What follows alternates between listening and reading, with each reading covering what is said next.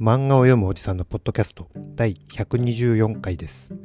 この番組は漫画を読みながらセリフを読み上げたり感想を言ったりという誰得な内容です。初見ではないため先の物語に触れる場合があります。また台本なし編集なしの一発勝負で収録しています。では早速本題に入りましょう。今日読む漫画は呪術廻戦の第4巻第33話京都姉妹校交流会。団体戦。0 0です、えー前回は、えー交流戦ということで京都と東京のメンバーが顔合わせじゃ揃いました。でそこに虎杖が戻ってきました。で第33話京都姉妹校交流会団体戦ゼロの表紙ですが、えー前回も言いましたが乙骨先輩とミゲルがアフリカのようなところにいるシーンが描かれております。では入ります。えー、と京都姉妹校交流会。1日目団体戦。チキチキ樹齢討伐猛レース。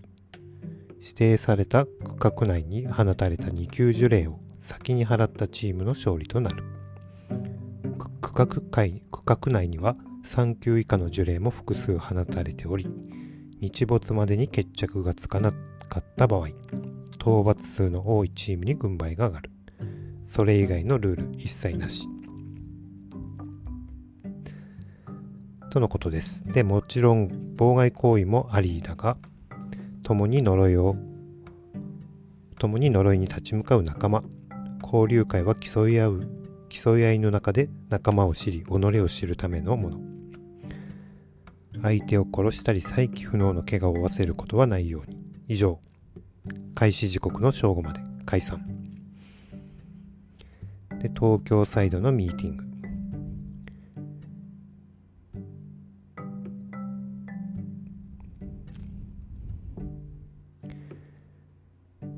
で、パンダが喋ってるのをびっくりして見てますね。で、犬巻くんはシャケシャケと言ってます。犬巻先輩は呪言師だ。言霊の増幅強制の術式だからな。安全を考慮して恋絞ってんだよ。死ねっつったら相手死ぬってこと？最強じゃん。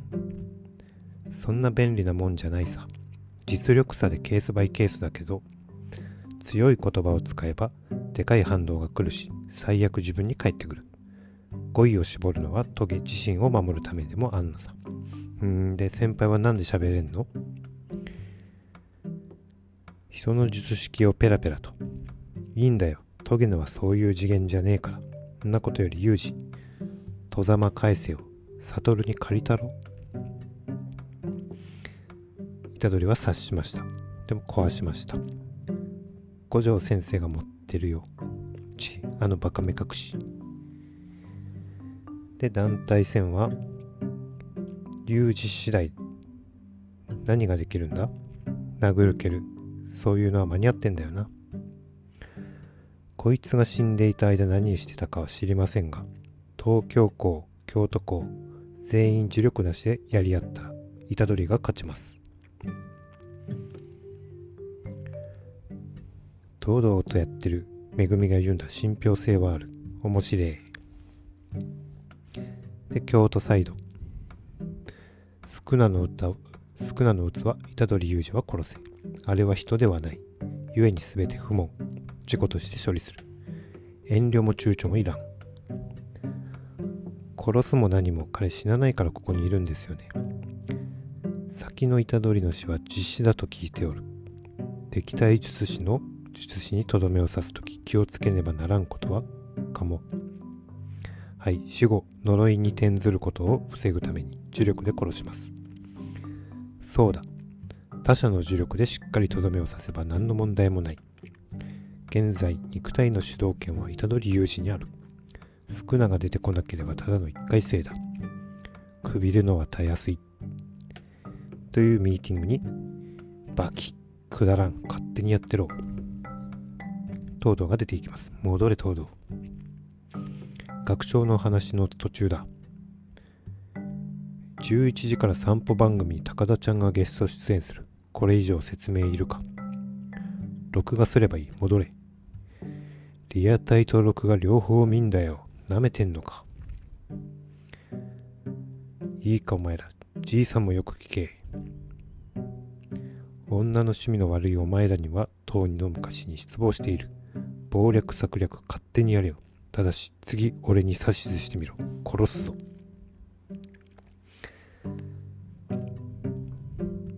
どうします？あの様子じゃ作戦行動なんて無理ですよね。いいんじゃないかな。どうせあいつ東京陣営まっしぐらだもん。勝手に暴れてくれるなら私たちのゲームに私たちはゲームに専念すればいい。でも私たちは虎杖を殺さなきゃでしょあの人殺すまでやらないんじゃない？で東堂を監視し虎杖友人にとどめを刺す役が必要。呪霊の相手もあるからどうせ2人ツーマンセルですしちょうどいいですかね。いや。高専に所属する呪術師の中に虎杖雄二のような半端者がいるのは由々しき時代だ。交流会以前の問題。鴨家着難として見過ごせん。私たち全員で虎杖雄二を襲撃すると。虎杖君と犬巻君が一緒にいたらどうするの？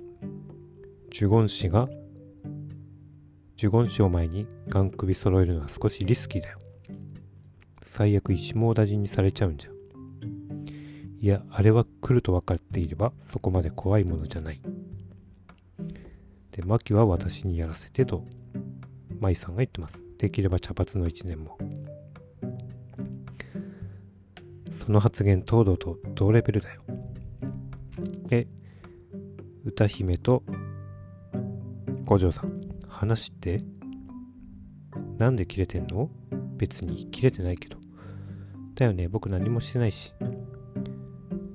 光線の光線に呪詛師あるいは呪霊と通じている奴がいる。ありえない。呪詛師ならまだしも呪霊？そういうレベルのが最近ゴロゴロ出てきてんだよね。本人は呪詛師と通とだけ通じているつもりかもね。京都側の調査を歌姫に頼みたい。私が内通者だったらどうすんの？ないない。歌姫弱いしそんな度胸もないでしょ。で歌姫の方が先輩なんだと怒っておりますね。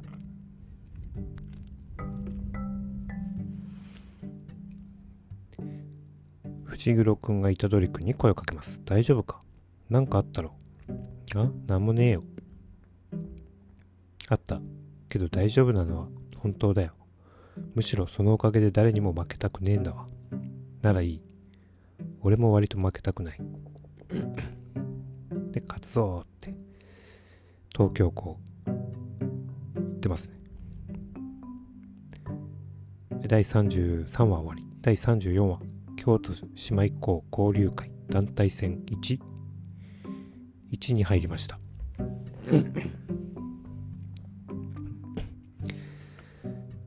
開始1分前です。ではここで歌姫先生にありがたい激励のお言葉をいただきます。はあ？あある程度の怪我は仕方ないですが、その時々は助け合い的なあれが時間です。ちょ、五条あんたね。それでは姉妹校交流会スタート。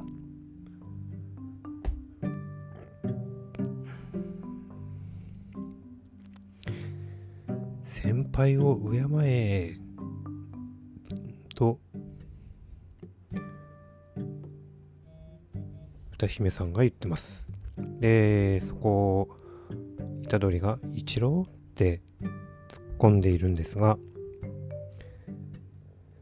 これはある程度年齢がいってる人にしかわからない話かもしれないですね大リーガーのイチローが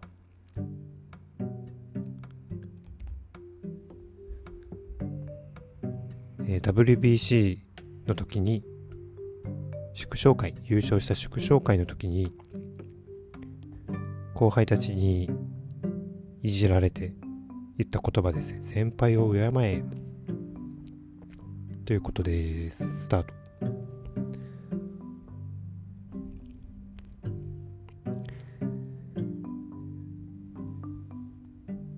で、えー、来ました。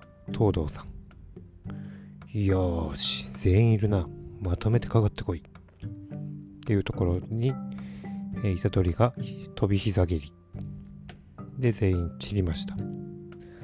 東堂一人でしたね。やっぱ有事に書いて正解だったな。分かっちゃいたけど化け物ね。そう、だから無視無視。東堂は確実に直で私たちを潰しに来る。前も私狙いで便乗してくるかもな。東堂は化け物だ。全員で相手をして全滅するのが最悪のパターン。だから足止めとして一人だけパンダかめぐみを置いていくつもりだったが、虎杖、お前に任せる。勝たなくていい。できるだけ粘って時間を潰せ。でも大胆に行けよ。ぶっちゃけお前は予定外の戦力だから、リタイアしてもあんまり困らん。悪いなめぐみ、お前、東堂とやりたかったろ。いや別にどっちでも。でも先輩、やるからには、俺、勝つよ俺。いいスピードだ。マジか結構いいの入ったろ。お返しだ1年。死ぬ気で守れ。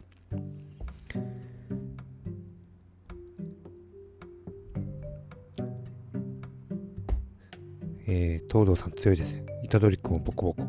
終わりか。さて、どっちを追うかな。っていうところに立ち上がります。人の頭バカすか殴りやがって、これ以上バカになったらどうすんだよ。心配するな。男の子とば、男の子はバカなくらいがちょうどいい。と高田ちゃんが言っていた。誰だよ。アイドル興味ねえよ俺。じゃあなんでアイドルって分かってんだよ。1年、名前は、虎杖裕二。そうか、虎杖裕二。お前に一つ聞きたいことがある。どんな女がタイプだ？ということで、えー、34話ですかね、終わり。で、4巻もここで終わりになります。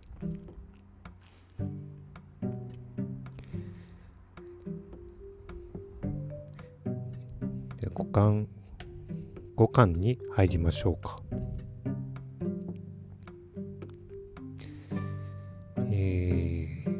巻を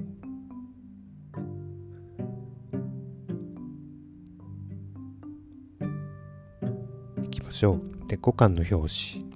えー、東堂葵と高身長アイドルの高田ちゃんが同じポーズをとっている表紙ですね。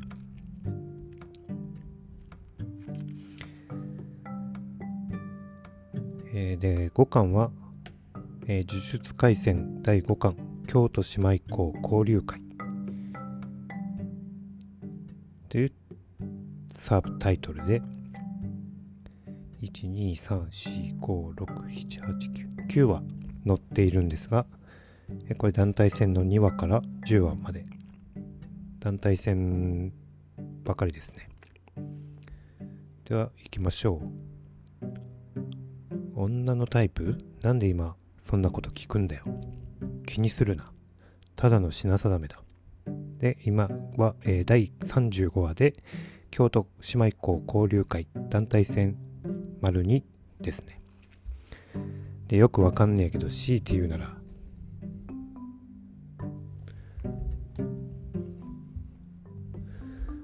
ケツとタッパのでかい女の子かな。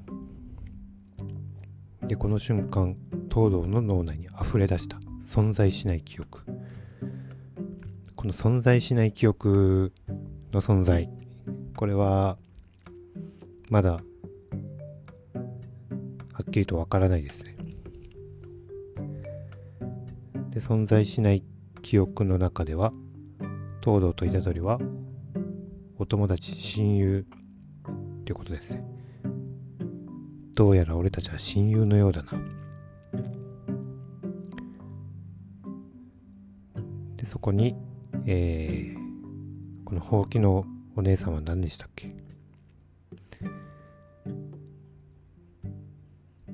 京都校全員出てきました。舞は10落ちます。で美和ちゃんは新影流簡易領域抜刀。なんて反射神経？ためらったといえ私のカウンターがかすりもしなかった。でメカ丸。キーン。でカモ。マイ。狙ってますね。あれ？こいつら俺のこと殺す気じゃねえ。殺す気じゃねえ。でパーン。手を叩く。そうするとえ鴨と虎杖の位置が入れ替わってます。おい。言ったよな。邪魔をすれば殺すと。違うな。お前は指図すれば殺すと言った。同じことだ。帰れ。今のが虎杖いや東堂の術式か。で一度引くことになった。ちゃんと殺せよ。それは虎杖次第だ。なんせ俺は親友に手加減するような野暮な男じゃないからな。